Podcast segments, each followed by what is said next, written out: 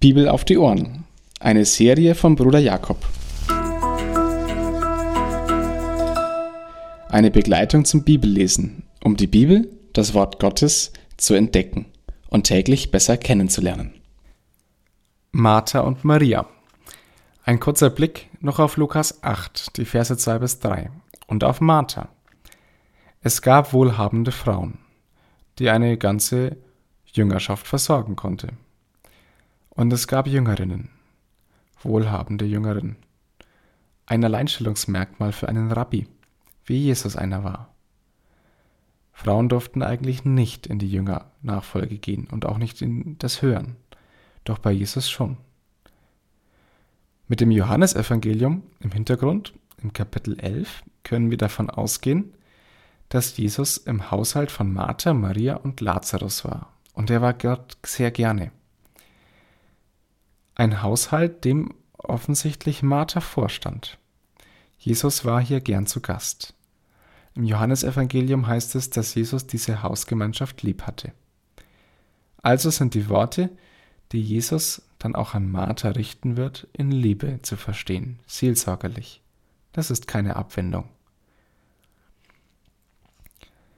Martha, Martha, du machst dir viele Sorgen. Mit dem Dienen. Das bedeutet nicht, dass Gastfreundschaft und Dienen per se schlecht ist. Vielleicht war es das besondere Talent der Martha, einen Blick für die Gäste, für die Versorgung um sich herum zu haben. Und Jesus hat auch ihre Gastfreundschaft geschätzt. Aber warum kritisiert er Martha? Sie stellt ihm die Entscheidungsfrage. Es geht hier ganz klar, was ist wichtiger, mithelfen oder hören bei Jesus. Jesus antwortet sehr liebevoll, du setzt dich ein.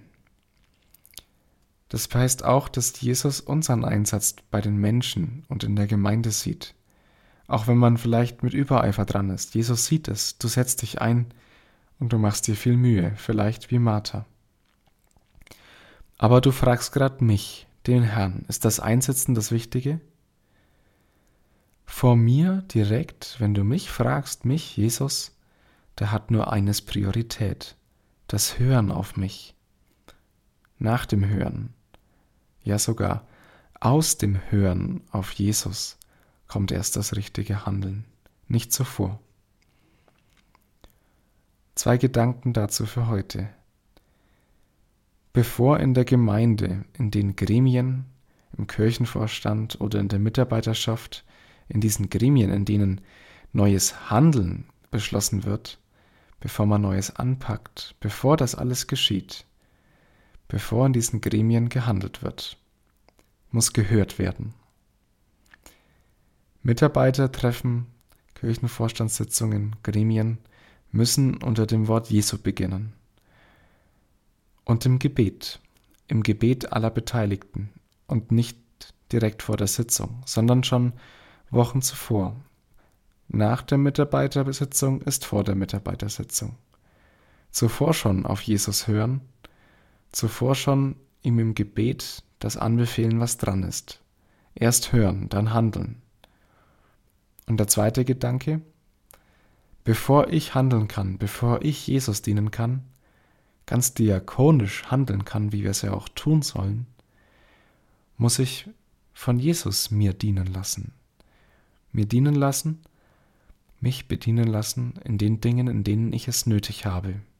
Und Jesus weiß ganz genau, was wir nötig haben.